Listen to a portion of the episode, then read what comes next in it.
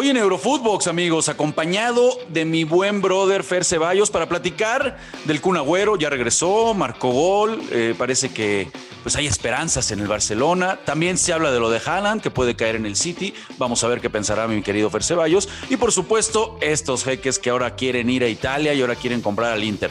De esto y mucho más en Eurofootbox.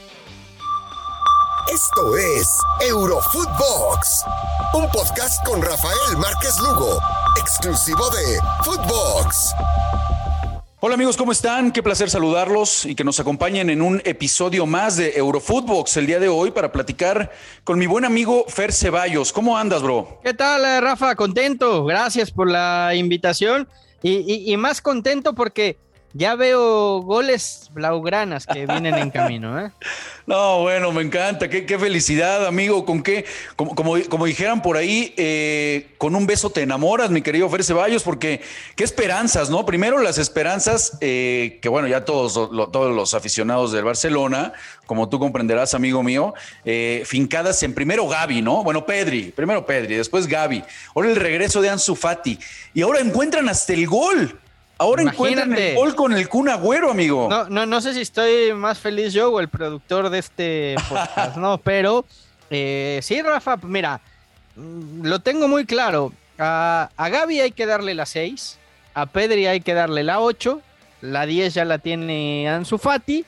Y bueno, mientras nos, nos podemos respaldar en la experiencia de un tipo que, que ya probó en la Premier lo que es marcar goles y, que creo que más allá de que esté viviendo eh, quizás sus últimos minutos, sus últimos instantes en el fútbol europeo, pues todavía te, te puede dar algo, ¿no? En el Barça y hablamos por supuesto del Kun, que, que se estrena ya, ¿no? Como goleador en un partido que, bueno, eh, no, no tiene mayor ciencia, un amistoso contra el Cornellá, pero tú lo sabes, Rafa, eres de- fuiste delantero y sabes que, que tener esa sensación, esa, esa reconciliación con, con el gol, pues, pues ayuda, ¿no? Sí, no, bueno, a ver, importante, ¿no? Que, que marque, sobre todo que ya esté de regreso por las lesiones, Fer. Ese es el tema con el Kun Agüero. Nadie va a poner en discusión el tema de si, si tiene gol o no. Ahí están los números, ¿no? De lo que ha hecho el tipo con el Manchester City. El tema al final del día es que, a ver, él viene ya con problemas eh, arrastrando serios problemas de rodilla, ¿no? Eh, teniendo varias recaídas.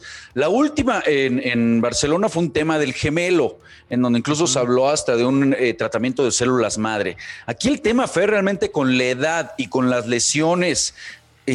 ¿Podemos realmente fincar esperanzas en que el Kun Agüero es la, la pues si no es la salvación, digamos, pero sí es una de las respuestas de cara al gol para el Barcelona. ¿En serio tan, tan flaco vemos la delantera del Barcelona para estar dependiendo e ilusionándonos? Ojo, ¿eh? Sin faltar al respeto a lo que significa el Kun Agüero. Pero el presente del Kun Agüero con las lesiones eh, me, parece, me parece medio complicado, ¿no, Fer? Como dicen por ahí, Rafa, es lo que hay, ¿no? Es lo que hay y, y es a lo que te tienes que, que atener, ¿no? Digo, coincido contigo en, en todo lo que mencionas.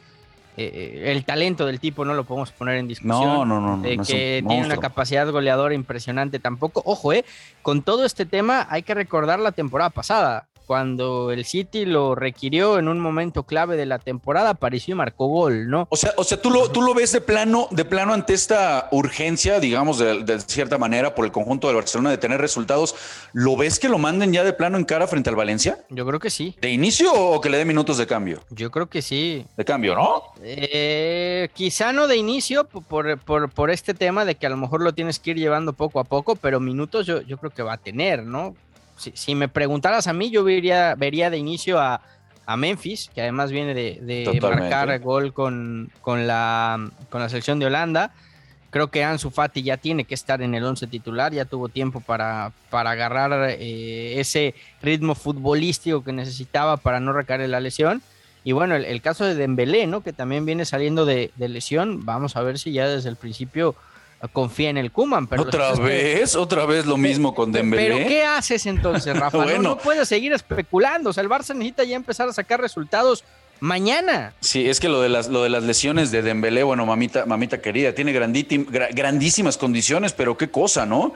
Eh, desde que sí. llegó, Si se queda hasta las 3 de la mañana comiendo pizza y jugando videojuegos, pues bueno. bueno, Pues sí, esa es una realidad que lo que me da tristeza, eh, eh, amigo, como eh, fanático del Barcelona que eres, es que te, desenamoraste muy rápido del look de Young. Era, era, tu, era, era tu, caray, tu carta fuerte, las bajo la manga y rápido te olvidaste del look de Young y ahora vas con todo por el Kun Agüero. Me parece que estás cambiando muy rápido ahí de, de, caballo. Yo del look de Young te dije que era la historia de la Cenicienta. El tipo iba a llegar a la América, a la América y terminó en el Barcelona. O sea, es es, un, vamos, un, dream job, un sueño hecho realidad, algo ni que, ni, ni, ni en su mejor sueño se lo imaginó de yo. Pues sí, de acuerdo, de acuerdo. Ahora, ahora también lo de Kuma, ¿no? Porque de repente los ves, estas fechas FIFA terminan por desnudar de repente al técnico holandés, ¿eh?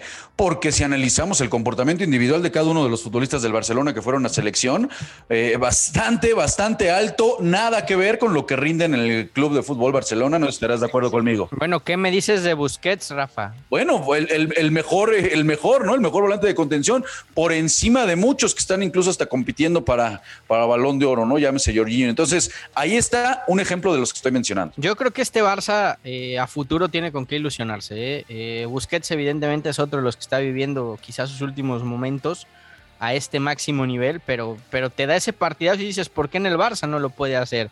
Lo de Gaby como interior tiene que ilusionar a cualquiera, lo de Pedri como interior tiene que ilusionar a, a cualquiera, pero, pero son dos niños, ¿no? 17 y 18 años y ya les estás cargando el peso de un equipo que además eh, basa toda su estructura en el eh, centro del campo. De Jong tendría que ser el recambio natural de, Busquets, ¿no? Y asumir esos, esos galones. En fin, eh, también hay que decirlo, pesa más, ¿no? Jugar en el Barça por, por, la exigencia que tiene a lo que tenía esta España que llegó como, como un equipo que tenía todo que ganar y nada que perder. Así enfrentó la Nation League y se terminó metiendo la final y por momentos metiéndole un baile a Francia, ¿eh? al, todopoderoso Francia y a todas las figuras francesas. ¿eh? Yo creo que al menos eh, a los que nos gusta el, fútbol y, sin tener ninguna de las dos camisetas, nos encantó lo de España, ¿no? Con ese nivel de, edad y el juego de conjunto que mostró.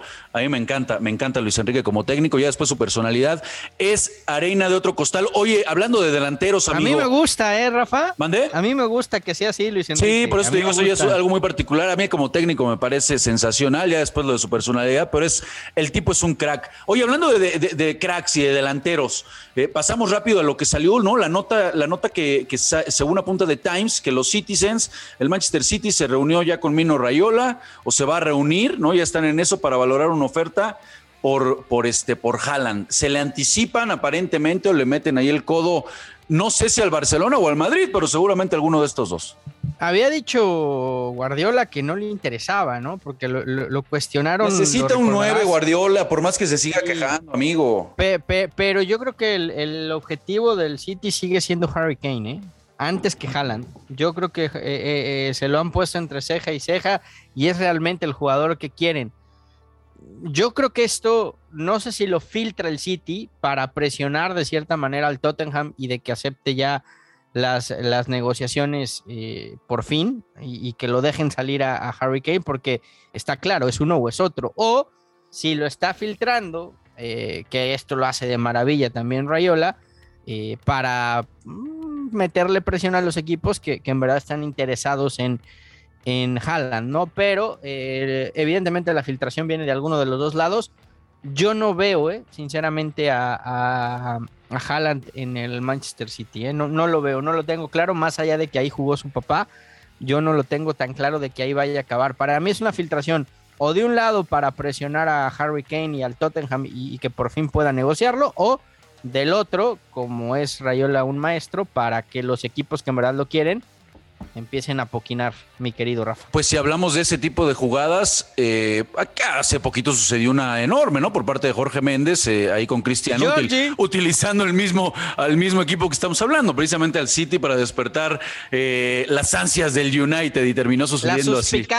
Exactamente. Oye, ¿cómo ves lo de estos jeques, hombre? Está cañón. A ver, platicar lo de, lo de Mohamed Bin Salam, ¿no? Este, estos cuates que ahora que compraron el Newcastle, ya sabemos, son los todos poderosos, ¿no? Hoy en día, pues se habla de que ya también desean comprar en Italia, ¿no? En donde dicen que ya, ya, ya quieren al Inter por mil millones de euros. ¿Cómo ves esa jugada, bro? A mí no me gusta que, esto se esté volviendo un, juego de, millonarios, ¿no, Rafa? Y lo platicamos el otro día. Creo que aquí ya, va siendo hora de que, de que UEFA se meta, ya va siendo hora de que FIFA se meta y, que como en las grandes ligas de los Estados Unidos exista un, tope salarial y existan regulaciones económicas, pero reales, no, no lo que tienen hoy, que es un, chiste mal contado con, con el fair play financiero, ¿no? Y sobre todo que, que la Premier permite este tipo de desbandadas económicas. La liga se ha vuelto mucho más rigurosa en esos, en esos términos y vamos, por eso Messi no se termina quedando en, España, más por un tema de la propia liga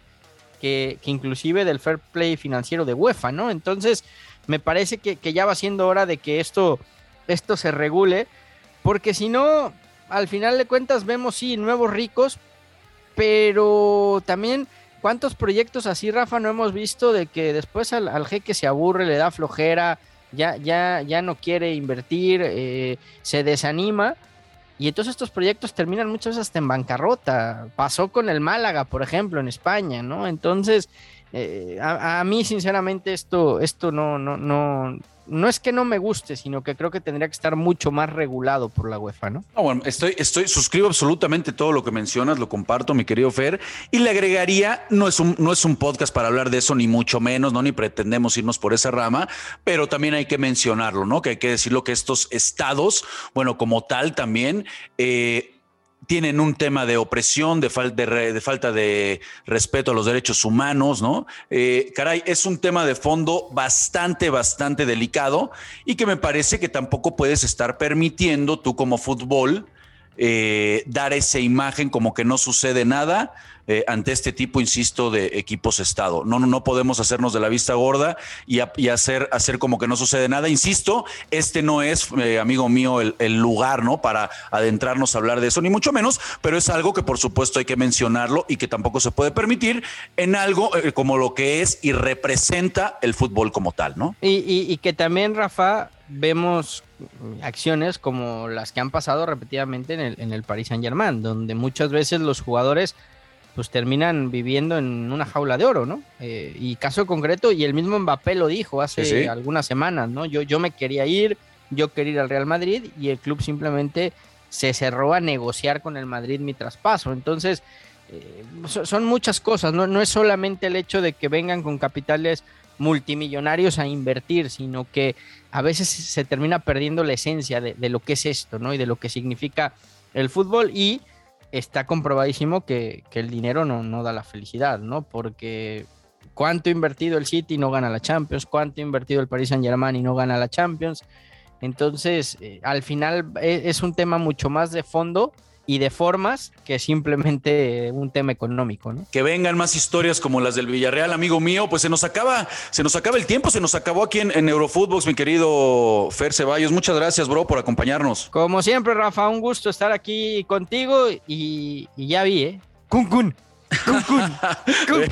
Venga, sí, sí, ya el, productor está feliz, está también ya sacó la matraca, ¿no? Este arriba el cuno, bueno, está bien. Una disculpa para todos ustedes, amigos aficionados de Así va a sonar también tu corazoncito, Rafa. Kun, Les mandamos un fuerte abrazo a toda la banda. No se olviden escucharnos de lunes a viernes, seguirnos en nuestras cuentas personales. Un abrazo, nos escuchamos mañana. Esto fue Eurofootbox con Rafael Márquez Lugo, un podcast exclusivo de Footbox.